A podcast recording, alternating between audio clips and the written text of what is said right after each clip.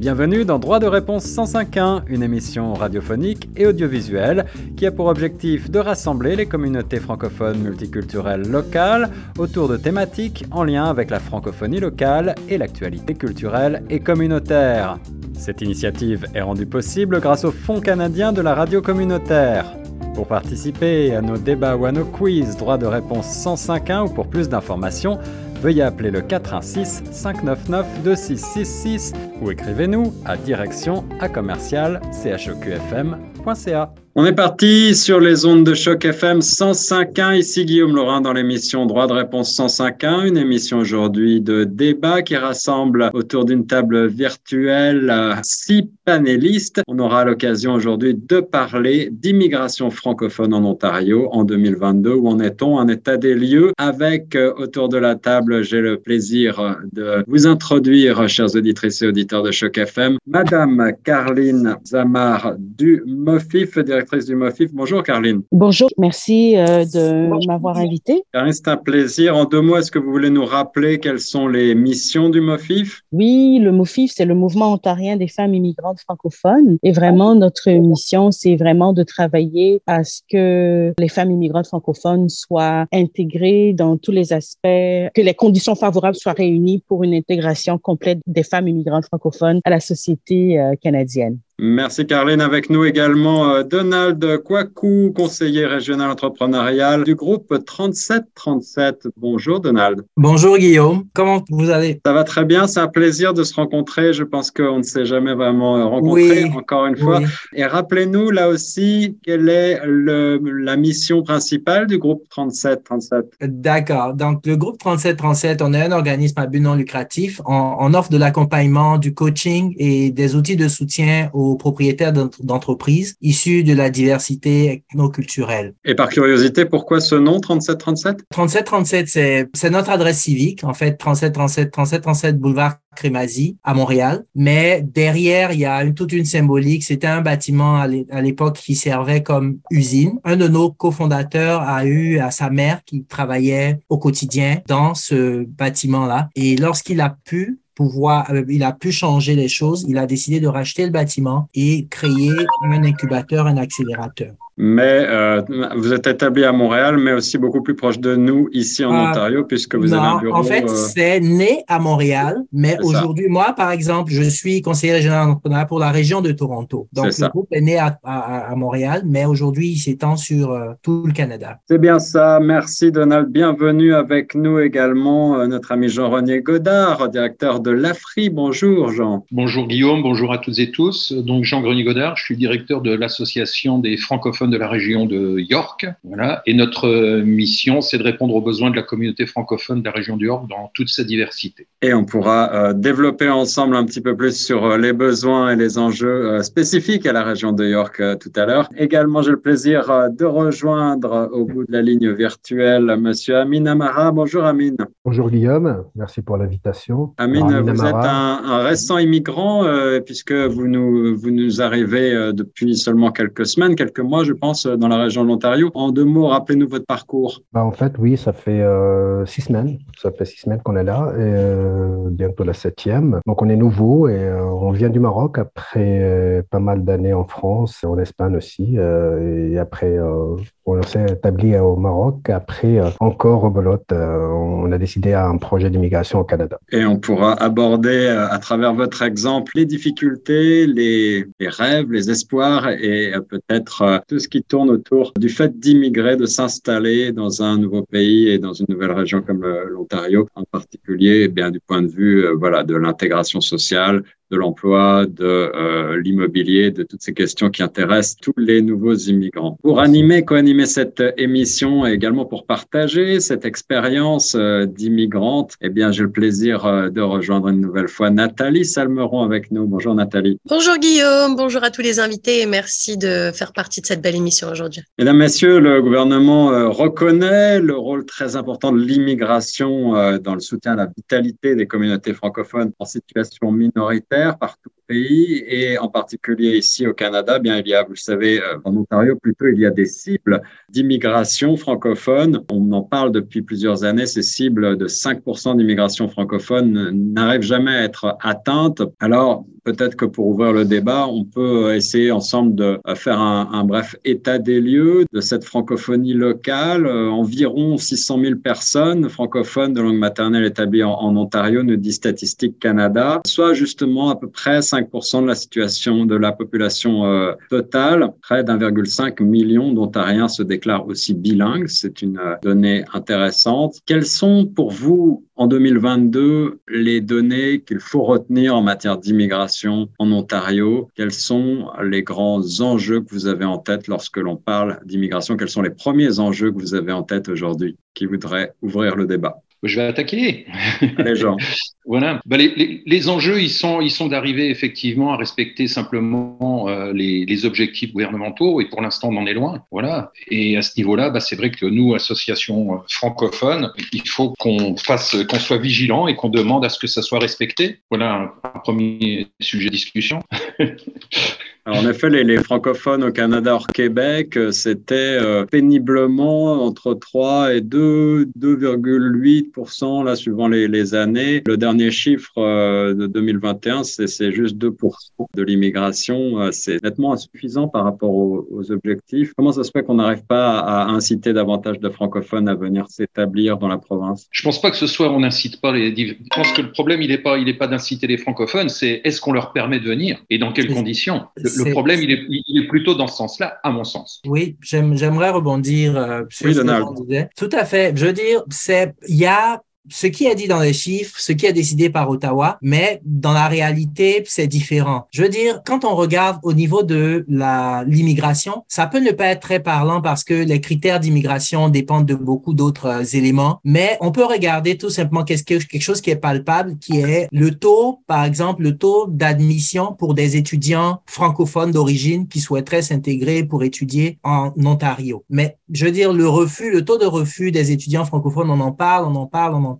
Mais ça, c'est quelque chose qui est, tellement simple à faire. Je veux dire, on pourrait déjà commencer par là avant d'arriver même au taux d'immigration qui, on pourrait dire, non, OK, c'est parce qu'il y a peu de personnes qui soient dans tel secteur économique ou bien qui répondent aux tels critères d'âge ou tels critères d'éducation. Donc, je veux dire, il y a, comme Jean le dit, comment faire pour que ce taux de 5% ne soit pas que des chiffres, mais que ce soit appliqué dans la réalité? C'est vraiment le défi. Alors, je vais demander à Amine de nous euh, partager son expérience, sa courte expérience en tant que nouvelle arrivant, parce que je sais qu'Amine euh, doit nous quitter au milieu de la, discussion. Alors, euh, Amine, lorsque vous avez décidé de venir vous installer en Ontario, quels étaient les critères que vous aviez retenus? Pourquoi ce choix? Et euh, quelles sont ensuite les difficultés que vous avez rencontrées et euh, peut-être les, les, surprises que vous avez eues en demande des surprises, oui, il y, en a, eu, enfin pas beaucoup, mais il y en a eu. On a eu. Je suis frappé en fait par cette, euh, comment dire,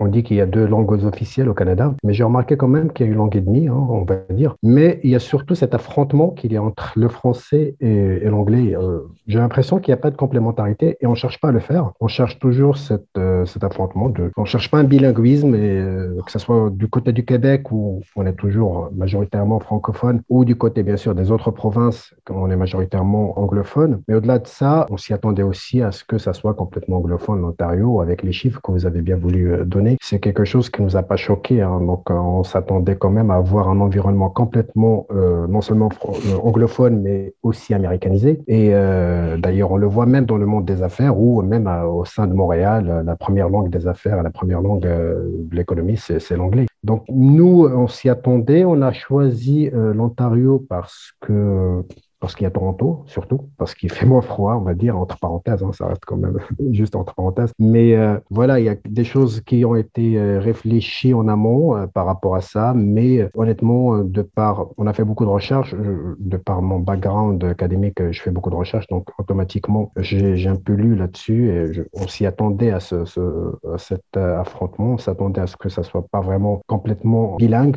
ne serait-ce que bilingue déjà. Et je comprends aussi qui se passe concernant les, les objectifs qui sont politiques, bien sûr, encore une fois, sur lesquels on est quand même assez loin. Mais comme l'autre jour, on en parlait, toi et moi, Guillaume, ben, concernant même les budgets alloués à la francisation, même au sein du Québec, qui ne sont pas complètement dépensés pour le français. Donc, si déjà au Québec lui-même, où bien sûr on parle français, où on est pro-français, entre parenthèses, j'allais dire, il ne faut pas attendre beaucoup de l'Ontario ou des autres provinces anglophones par rapport à ça. Mais ça, ça reste quand même des, des, des, des politiques générales qui sont pas seulement dépendantes du, du, fédéral, mais ça dépend aussi de chaque, de chaque province. Après, bien sûr, qu'est-ce qu'ils font pour ramener des gens ici dans cette pénurie de main-d'œuvre? J'allais dire, pas grand-chose. je pense que Jean a complètement raison quand il dit qu'est-ce qu'on fait pour leur faciliter les choses, pour quand même, ne serait-ce que pour, je dirais pas faciliter, mais avoir une sorte de pathway qui est assez clair et assez, assez précis, sans pour avoir autant de, de autant de, de, choses qui se mettent au travers le chemin au fur et à mesure qu'on avance. Mais bon, encore une fois, c'est des, des choix, mais je pense aussi que c'est des choix que les gens euh, doivent, doivent apprendre à vivre avec, mais c'est surtout, avant de venir euh, en immigration au Canada, il faut vraiment lire beaucoup, il faut vraiment se documenter beaucoup. Il ne faut pas juste venir à l'aveuglette. C'est quelque chose qui se réfléchit beaucoup, c'est quelque chose qu'il faut vraiment être euh, prêt à endurer, mais c'est aussi pas mal d'opportunités. On ne va pas parler juste des choses qui sont négatives, mais c'est pas mal d'opportunités aussi. On va aborder les, les, questions des méandres administratives. Je pense que personne n'a vraiment le goût de ça, mais je crois que Jean voudrait réagir sur la question peut-être du bilinguisme, Jean. Oui, oui. Alors euh, effectivement, on parle, on parle d'immigration ici en Ontario, et je suis désolé, il faut le dire, l'Ontario est une province anglophone. Et quand on parle de bilinguisme, c'est effectivement au Canada, francophone pour la plupart en, en, au Québec, mais ailleurs c'est anglophone. Et, et quand on, on, on, dit je vais venir au Canada parce que c'est bilingue, c'est pas vrai. Et je crois que là-dessus il faut être très très clair, très très clair. On rencontre nous, beaucoup de nouveaux arrivants qui sont presque surpris en se disant mais on peut pas parler français. Non, l'Ontario est anglophone. Et Absolument. en étant francophone, on a éventuellement un avantage quand on est bilingue. Mais quand j'entends dire vous êtes francophone, vous avez un avantage pour trouver un job, c'est totalement faux. Vous avez un avantage si vous êtes anglophone d'abord. Voilà, première chose. La deuxième chose aussi à dire par rapport à l'immigration, c'est qu'il faut pas oublier que au Canada, c'est une immigration choisie. Vous venez parce que vous répondez à un certain nombre de critères. On vous veut ou on vous veut pas. Et ça aussi, c'est quelque chose qui est, important et, et qu'il faut rappeler. Donc, moi, je crois qu'il y a, effectivement euh, sans doute beaucoup de demandes parce que le Canada est un pays qui fait rêver. Euh, Amine l'a dit, il fait, il, fait froid, c'est vrai, euh, et c'est peut-être un, des rares désavantages qu'il peut y avoir. Mais autrement, c'est vrai que c'est un pays qui attire beaucoup. Et, si on ouvrait le robinet, ça se remplirait très très vite. Et voilà. Après, euh, il faut bien bien savoir que si jamais ça ne va pas plus vite, c'est essentiellement des décisions qui sont politiques et administratives. Alors justement sur ces critères et la nécessité peut-être de les assouplir ou pas, on va pouvoir discuter. Nathalie, tu voudrais réagir sur ce qui vient d'être dit? Oui, je voulais rebondir sur ce que euh, Jean Grenier a dit. C'est vrai que c'est une immigration choisie et en général, juste un rappel comme ça pour les auditeurs de chaque FM 105.1, quand on passe la sélection pour vouloir euh, devenir résident permanent, il faut aussi répondre à un certain nombre de critères. Donc il n'y a pas que le critère du visa de départ aussi, ça reste tout au long en fait. Les critères, c'est euh, donc on est d'abord sur des critères pour avoir un visa, pour arriver, que ce soit un visa étudiant, que ce soit un visa de travail, que ce soit un visa de tourisme aussi. Tourisme, il y a beaucoup moins de, critères. Il faut juste avoir un passeport qui correspond euh, avec euh, les ententes du Canada pour avoir un, un, un visa de tourisme. Mais après, c'est vrai que quand on passe à l'étape de la résidence permanente, il y a énormément de critères aussi et un système de points. Et en fonction du nombre de points qu'on a par rapport à nos diplômes, à l'éducation qu'on a reçue, est-ce qu'on a de la famille au Canada, est-ce qu'on parle le français, est-ce qu'on parle l'anglais, les tests de langue nous apporte des points. Bref, il y a toute une toute une sélection en fait qu'il faut pas oublier parce que voilà, même si euh, on s'est bien renseigné comme Amine le disait, c'est très important de préparer euh, un, une immigration. On n'arrive pas comme ça euh, avec deux valises ou plus euh, dans un aéroport. Il faut quand même faire quelques recherches, mais effectivement, il faut aussi faire sa recherche sur le long terme parce que c'est vrai que tout ce qui a trait à la citoyenneté, mais d'abord à la résidence permanente, il faut passer aussi par beaucoup beaucoup d'étapes et ça prend aussi beaucoup de temps. Et on parlait aussi de pourquoi ça prenait autant de temps. Il faut aussi penser au fait qu'il y a eu le Covid et que du coup, ça ralentit aussi beaucoup les processus de demande de visa ou de résidence permanente. Voilà. Le ministre de l'Immigration, Sean Fraser, avait promis euh, en avril dernier que la prochaine année serait fructueuse pour les, francophones, en particulier parce qu'on donne un petit peu plus de points dans le système d'entrée express, enfin, aux francophones. On parlait euh, tout à l'heure de l'avantage, euh, qui est peut-être un petit peu relatif, d'être francophone en Ontario, province effectivement avant tout unilingue, avant tout anglophone. Cet avantage est un petit peu reconnu par le système des visas désormais. Je vais demander à Caroline de prendre peut-être la parole justement pour nous parler davantage de l'immigration féminine et, de l'intégration euh, des femmes dans le tissu euh, socio-économique ontarien. Caroline, on ne vous a pas encore entendu. Est-ce que vous avez euh, quelques mots à nous, à nous donner sur ce qui vient d'être dit? Oui, tout à fait. Plusieurs d'entre vous avez mentionné les, les barrières et des enjeux. Donc, si on regarde les, les données statistiques, on peut en prendre compte également en appliquant ce qu'on appelle l'analyse comparative, la CS+, qui est l'analyse euh, comparative entre les femmes et les hommes et entre les femmes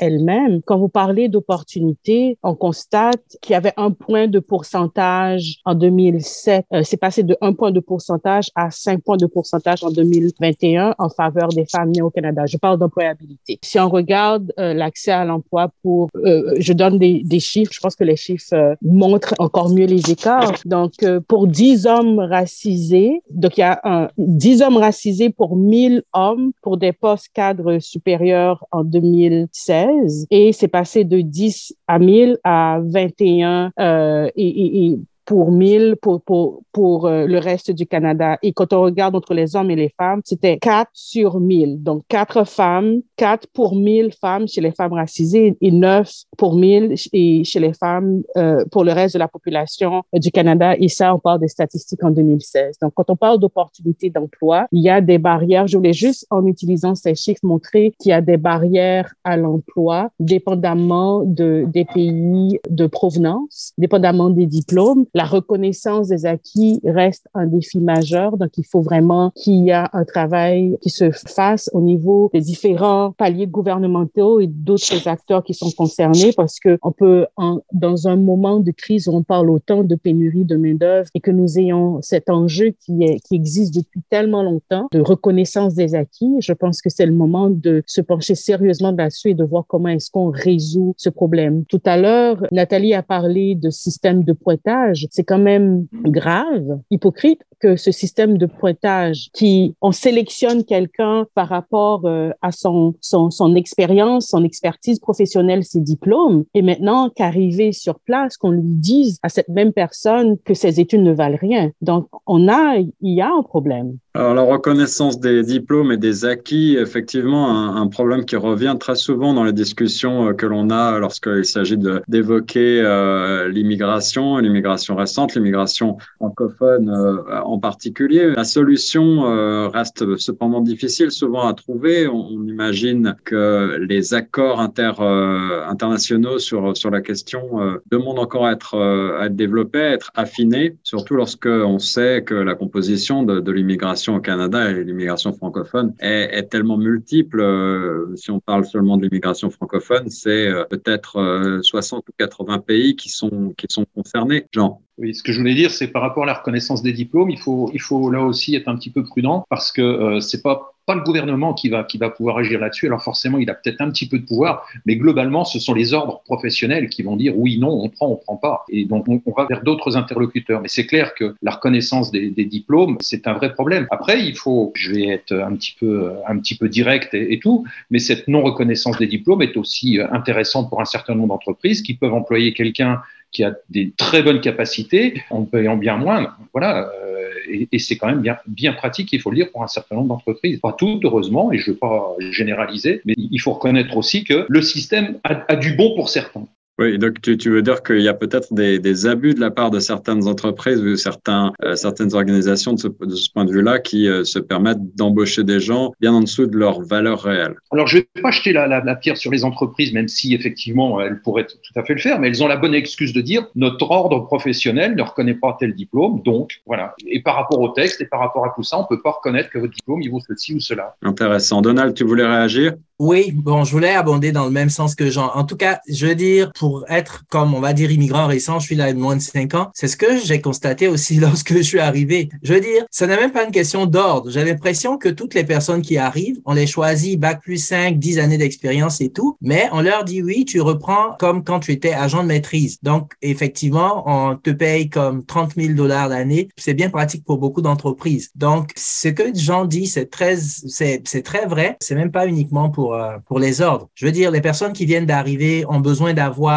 un emploi parce qu'elles ont besoin d'avoir la fameuse expérience canadienne et on se dit bon, ok, ils commencent au bas de l'échelle, au fur et à mesure ils vont grimper. Donc c'est un peu comme ça que on crée comme un tunnel par lequel tout le monde doit passer. Il y a peut-être quelques chanceux qui arrivent à tirer leur épingle du jeu à l'arrivée, mais c'est un peu le circuit par lequel tous les nouveaux arrivants passent. De 2003 à 2021, plus de 70 000 immigrants d'expression française ont été admis au Canada dans les communautés hors Québec, pour rappel. Carline, tu voulais réagir? Oui, j'aimerais réagir par rapport à ça. Jonal a parlé de certains immigrants qui commencent justement avec un salaire beaucoup moindre que d'autres parce qu'on leur, à cause de cette reconnaissance de diplôme. Il y a des études qui ont prouvé que souvent on, on veut croire qu'avec les années d'expérience, etc., que cet écart se referme et que finalement euh, cette personne va, immigrante, va pouvoir être payée au cours de sa carrière à sa juste valeur. Eh bien, il y a plein d'études qui démontrent le contraire, dont l'étude qui s'appelle Connecting the Dots,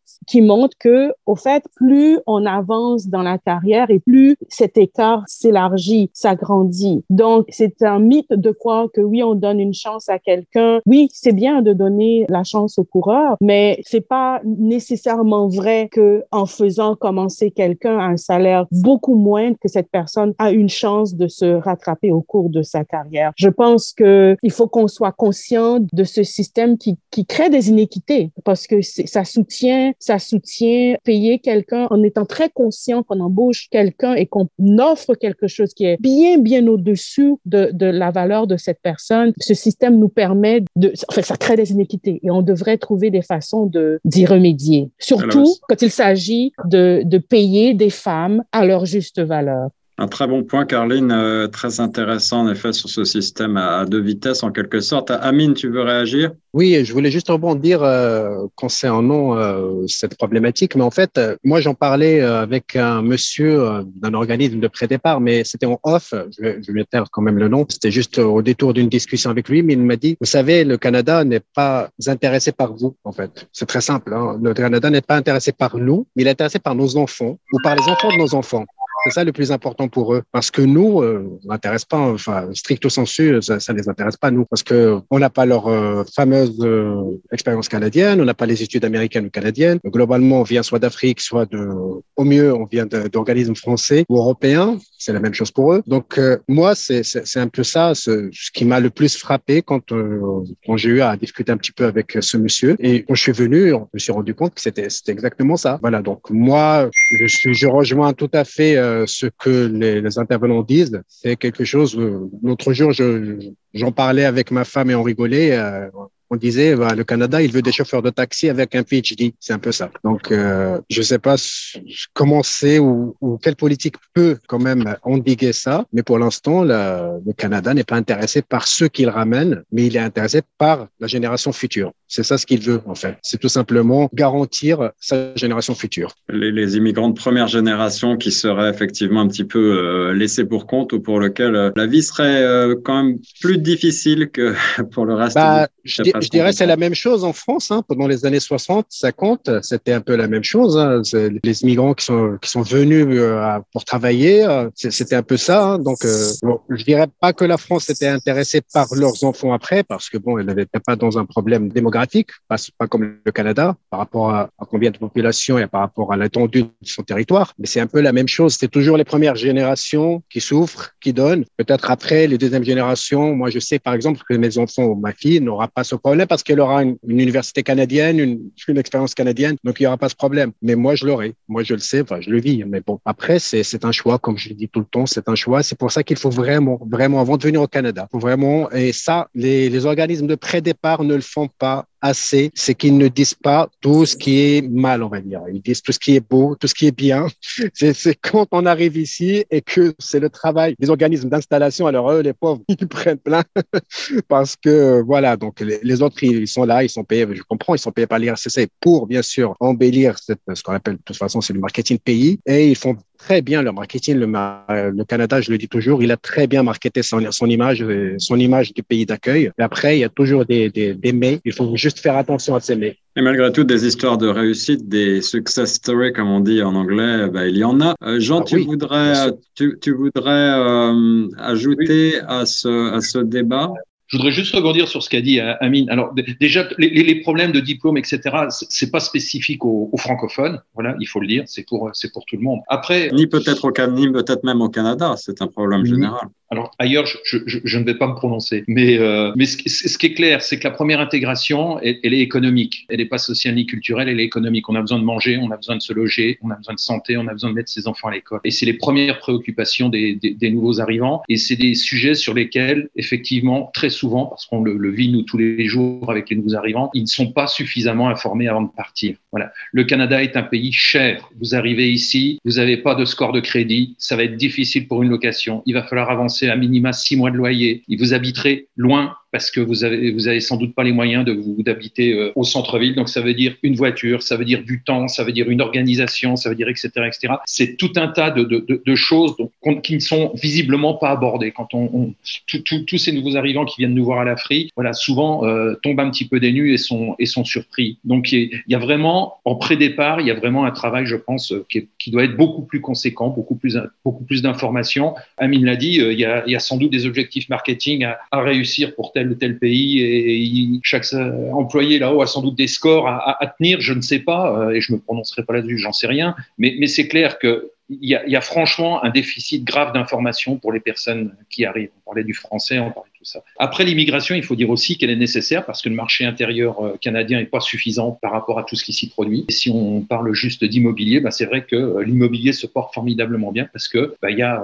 250 euh, 000 nouvelles personnes qui arrivent et qui ont besoin de trouver un logement et forcément ça porte le marché. Donc c'est clair que cette immigration-là, le Canada en a besoin et je trouve que pour les francophones, la désillusion entre guillemets, mais, mais il, faut, il faudra aussi parler des choses positives hein, parce qu'il n'y a pas que. Oui. Mais, mais, mais la désillusion illusions ou en tout cas les difficultés qui arrivent, etc., pourraient être évitées. Mais pour les francophones particulièrement par rapport à d'autres, c'est vrai qu'ils arrivent ici en disant, pour beaucoup, c'est bilingue, on est français, on a cet avantage, on, parle français, on a cet avantage-là. Et puis, euh, très souvent aussi, comme on s'imagine que c'est entre guillemets francophone, les différences culturelles sont grandement minimisées. Et le Canada, ça n'a rien à voir avec la France, ça n'a rien à voir avec le Maroc, ça n'a rien à voir avec Haïti, ça n'a rien à voir avec l'île Maurice.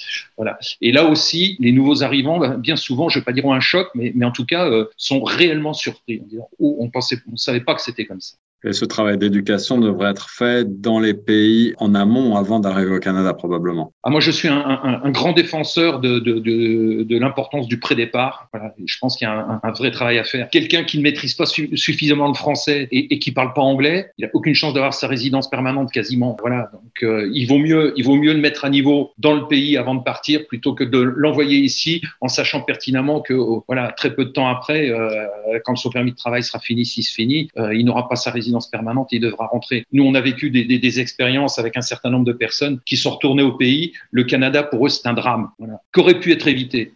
Alors, euh, on va aborder quelques notes un peu plus positives juste après, mais euh, pour finir, Nathalie, Nathalie, un, mot pour euh, partager ton expérience également? Oui, non, moi je voulais juste rebondir sur le, un petit peu tout ce qui avait été dit, notamment le fait que les premières générations souffrent un petit peu et que les deuxièmes, en général, ça va mieux parce qu'ils ont tendance à aller à l'école ici et avoir les diplômes d'ici. Et c'est vrai que dans une autre émission avec Guillaume, nous, on avait pu s'intéresser justement à, à, la scolarité ici. On s'était rendu compte que quand on est un étudiant international, on paye des frais de scolarité beaucoup plus cher que quand on est un étudiant euh, canadien. Donc du coup, c'est aussi quelque chose à prendre en considération quand on regarde les tarifs des écoles. Il faut savoir que quand on arrive avec son passeport hors Canada, donc euh, de peu importe dans le monde, c'est vrai qu'on paye des, frais qui sont bien plus chers. Mais donc voilà, ça c'est quelque chose à, à, prendre clairement en considération parce qu'en plus quand on vient en tant qu'étudiant, on en parlait avec ces jeunes femmes qui nous avaient un peu raconté leur parcours. Elles nous disaient qu'au-delà des frais de scolarité, il y a également les frais pour se loger. Et je reviens un petit peu sur ce que disait euh, Jean Grenier, c'est que c'est vrai quand on n'est pas conscient de tout ce qui se passe dans une grande ville. Je parle pour Toronto pour le coup, c'est vrai que c'est hors budget. Après, pour ceux qui sont venus pendant le Covid, ils ont peut-être eu la chance justement d'avoir des budgets avec peut-être 500 dollars de moins sur les loyers actuels, parce que c'est vrai que c'est reparti très très à la hausse. Mais voilà, c'est à tout ça aussi à prendre en considération. Et sur une note un peu plus positive, un peu plus joyeuse, on va dire, parce que c'est vrai qu'on n'a pas un tableau très noir euh, jusqu'à présent, mais c'est vrai que c'est pas, je pense que c'est pas parce qu'on est les premières générations qu'on est condamné à, à l'échec et à souffrir et à essuyer les pots cassés des autres. Mais euh, je pense qu'il y a aussi beaucoup de gens qui ont profité de leur expérience personnelle, soit de par les euh, endroits où ils ont pu vivre avant, soit de leur pays d'origine, et qui ont pu ramener aussi des, euh, concepts, des marchés qui, euh, qui étaient déjà porteurs dans leur pays d'origine et qui n'étaient pas encore réellement développés ici. Et c'est pour ça qu'il y a aussi beaucoup de success stories, comme tu disais, Guillaume. Voilà, je voulais juste le souligner et rappeler que le Canada, c'est pas forcément quelque chose de très compliqué. Si on arrive à être un petit peu malin et à se sortir un petit peu son épingle du jeu, ben, on peut quand même réaliser de très belles choses, première génération ou centième génération. Voilà.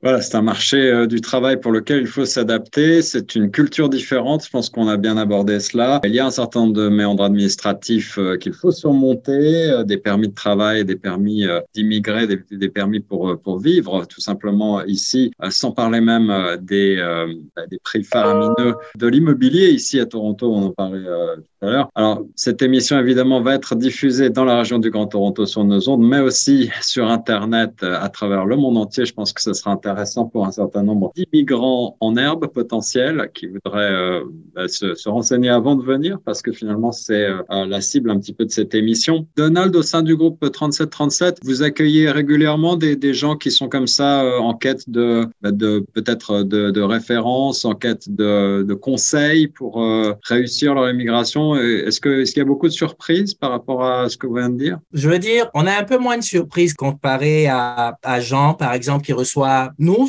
les personnes qui viennent ou bien ceux avec qui on communique un peu avant l'arrivée, c'est des personnes qui veulent se lancer dans l'entrepreneuriat. Donc, il faut dire qu'en moyenne, euh, les personnes qui arrivent au Canada vont avoir entre 30 et 40 ans. Donc, c'est des personnes d'âge mûr. Donc, elles ont souvent à peu près une dizaine d'années d'expérience derrière eux. Donc, euh, ce qui se passe, c'est que très rapidement, ils regardent, OK, comment on peut faire pour mettre ça à profit. Est-ce qu'il ne serait pas bon qu'on participe déjà à l'économie du Canada, mais très rapidement qu'on essaie de tirer notre épingle du jeu pour capitaliser sur tout notre savoir acquis? Et c'est à ce moment-là que ça devient intéressant parce que des organismes comme Groupe 3737 ou d'autres organismes qui sont là vont aider ces personnes-là à se lancer sur le chemin entrepreneurial. Et c'est ça qui va mener à, beaucoup de success stories dont on parle. Donc c'est vrai que d'un côté, on a cette face-là où on fait beaucoup de publicité pour attirer des personnes au Canada et qui a beaucoup de chocs. Mais après, c'est vrai que le, gouvernement fait beaucoup d'efforts pour permettre à aux personnes qui veulent se lancer en affaires de pouvoir le faire. Donc après, ça permet de, de balancer un peu et d'avoir des personnes qui sont de première génération, certes, mais qui arrivent à, s'intégrer en créant leur propre emploi ou en créant d'autres emplois pour euh, des Canadiens.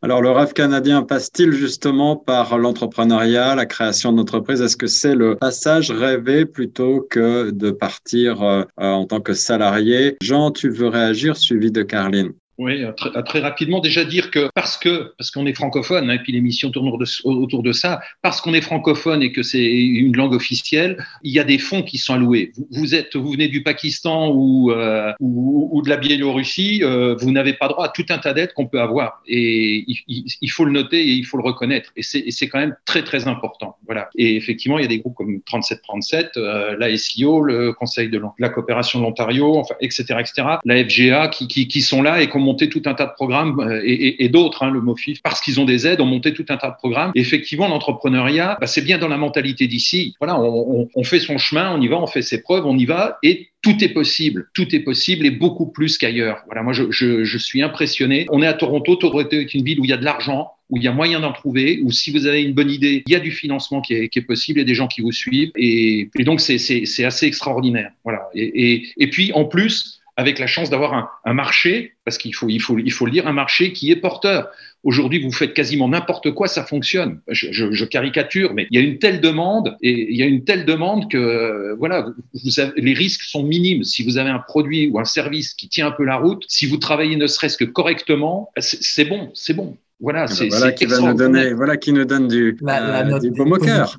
Il va nous donner envie de, de nous lancer dans l'entrepreneuriat, Jean. Carline, tu veux répondre également à ce qui vient d'être dit? Oui, tout à fait. Nous avons le, notre programme qui est Envol des entrepreneurs ontariennes, ontariennes noirs, qui est incubateur et accélérateur. Nous avons accompagné plus de 600 entrepreneurs noirs, des femmes, et ceci dans les 12 derniers mois. Donc, c'est, c'est, c'est juste pour vous dire, pour donner des chiffres, pour montrer que oui, il y a beaucoup de femmes qui choisissent l'entrepreneuriat pour se réinventer, pour prendre leur place au Canada, parce que ne sont pas payées à leur juste euh, valeur et parce qu'elles sont sous-employées et elles ont envie euh, d'exploiter leur plein potentiel. Et c'est une voie, nous sommes très, très fiers de les accompagner. C'est une voie qui leur, qui leur donne, redonne une, euh, comment dire ça? C'est pas seulement une histoire de confiance en soi ou de prendre sa place, mais c'est, ça leur permet de prendre leur juste place parce que je, je, je ne trouve pas une autre façon de le dire parce que je, je, et nous sommes au moins nous avons ça, au moins cette société canadienne leur permet ça. Et au moins, il y a plein d'acteurs dans le secteur du développement économique qui les accompagnent et qui soutiennent celles et, ceux aussi, les hommes qui ont envie de se lancer. Et voilà, on va pouvoir euh, donc euh, terminer sur cette note positive. Le succès et en particulier le succès individuel, le succès entrepreneurial est bien entendu euh, très mis en avant, y compris et, pour les nouveaux immigrants. Il existe des programmes comme cela a été mentionné. On va terminer par un bref tour de table pour vérifier qu'on n'a pas oublié de points très importants. je vais demander à Amine de nous donner un petit mot de la fin. Ben, mon petit mot, ça sera, sera que oui, euh, il y a beaucoup de difficultés, mais c'est quelque chose de, d'assez fascinant, d'assez, euh, ça, ça nous donne envie euh, d'explorer pas mal de choses. C'est nouveau, mais c'est aussi beaucoup d'opportunités. Les choses ne viennent pas facilement. Donc, moi, je voulais juste dire qu'il faut être préparé pour le faire. Il n'y a rien de négatif dans mes propos. C'est juste qu'il faut vraiment être préparé pour le faire et il faut pas croire que dès qu'on arrive, on a le tapis rouge, mais il faut travailler, il faut chercher, il faut se documenter, il faut, faut parler à des gens, il faut faire son réseau. Euh, donc voilà, donc, mais il y a toutes les opportunités qu'on peut avoir ici. Et ce qui est bien, c'est, on en parlait l'autre jour, il y a la liberté, euh, cette liberté qui est assez intéressante d'entreprendre ce qu'on veut. Euh, c'est pas mal de choses qui sont très, très positives. Et on ne dira jamais assez à quel point il est courageux de se réinventer, de se relancer dans un nouveau pays, dans un nouveau continent, peut-être avec une nouvelle culture, parfois justement des nouvelles langues à apprendre. Et donc, euh, ça prend du temps nécessairement de pouvoir s'intégrer au tissu socio-économique local. Euh, et donc, il faut aussi avoir, euh, faire preuve un petit peu de patience. Jean, pour terminer, un petit mot de la fin? Le mot de la fin, c'est d'espérer que les statistiques gouvernementales euh, sur l'immigration francophone sont respectées parce que on s'abaisse d'année en année. Le nombre d'immigrants est toujours, est toujours bien là et notre communauté, euh, l'air de rien, disparaît un petit peu plus euh, chaque année et, et c'est grave. Donc il faut se battre pour ça. Mobilisons-nous. En effet, mobilisons-nous, fédérons-nous euh, et travaillons ensemble. Donald, un mot de la fin? Oui, bon, je voulais dire, je voulais quand même rester positif pour dire qu'il est vraiment, il fait bon d'être euh, francophone en Ontario. C'est vraiment un avantage parce que le français, tu ne le perds pas et au fur et à mesure, tu peux rajouter l'anglais. Pour ma petite expérience, les anglophones du côté de Toronto ne sont pas très difficiles avec le niveau d'anglais, donc ça permet aux gens de s'intégrer assez rapidement. Donc euh, vraiment, si on arrivait à ramener plus de francophones, ce serait vraiment un bel espace et on pourrait vraiment faire vivre le bilinguisme ici en Ontario. Je veux dire, le meilleur endroit où on pourrait vraiment faire vivre le bilinguisme, ce serait en Ontario. C'est vraiment, on va dire, c'est un peu drôle, mais ce serait, ce serait vraiment ça parce que la première souche serait francophone et puis on ajouterait l'anglais. Donc ça permettrait vraiment un très beau, un très beau mixage. Nathalie, un mot pour terminer je suis complètement d'accord avec ce que Donald vient de dire, avec la richesse et, euh, l'argent aussi. Euh, Jean en aussi. Toronto est une ville qui offre beaucoup, beaucoup, beaucoup d'opportunités. Et je pense que justement, le fait d'être francophone, c'est un atout. Et voilà, même si c'est difficile, même si voilà, il y a pas mal de chocs, de culture, de plein de choses, être francophone, pour moi, c'est un atout et c'est un atout qu'il faut savoir faire euh, vivre et, et enfin, représenter du mieux qu'on peut. Et euh, je rejoins exactement ce que Donald disait. Le, le français, bah, vu que c'est notre langue maternelle, on va pas forcément l'oublier. On peut avoir quelques petits oublis par-ci par-là parce qu'on parle beaucoup en anglais maintenant. Mais c'est vrai que voilà, rester aussi euh, très euh, ouvert sur ce que fait la communauté, sur euh, toutes les richesses que tous ces francophones qui arrivent peuvent, apporter à cette belle communauté, c'est important. Et de se soutenir aussi entre nous parce que si on le fait pas entre nous, personne ne le fera.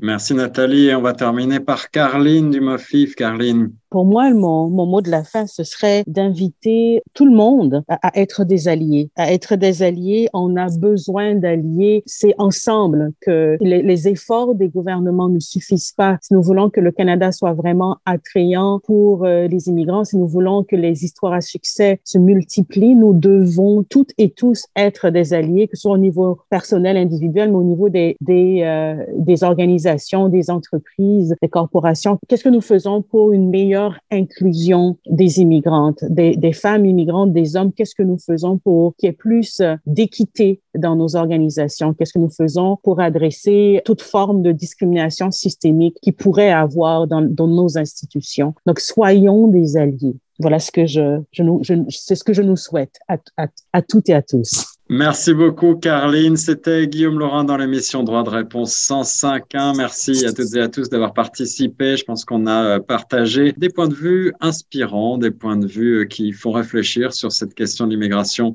francophone en Ontario en 2022. Un projet qui est rendu possible grâce au Fonds canadien de la radio communautaire qu'on remercie au passage. Merci à toutes et à tous et on continue sur les ondes de Choc FM 105. Merci.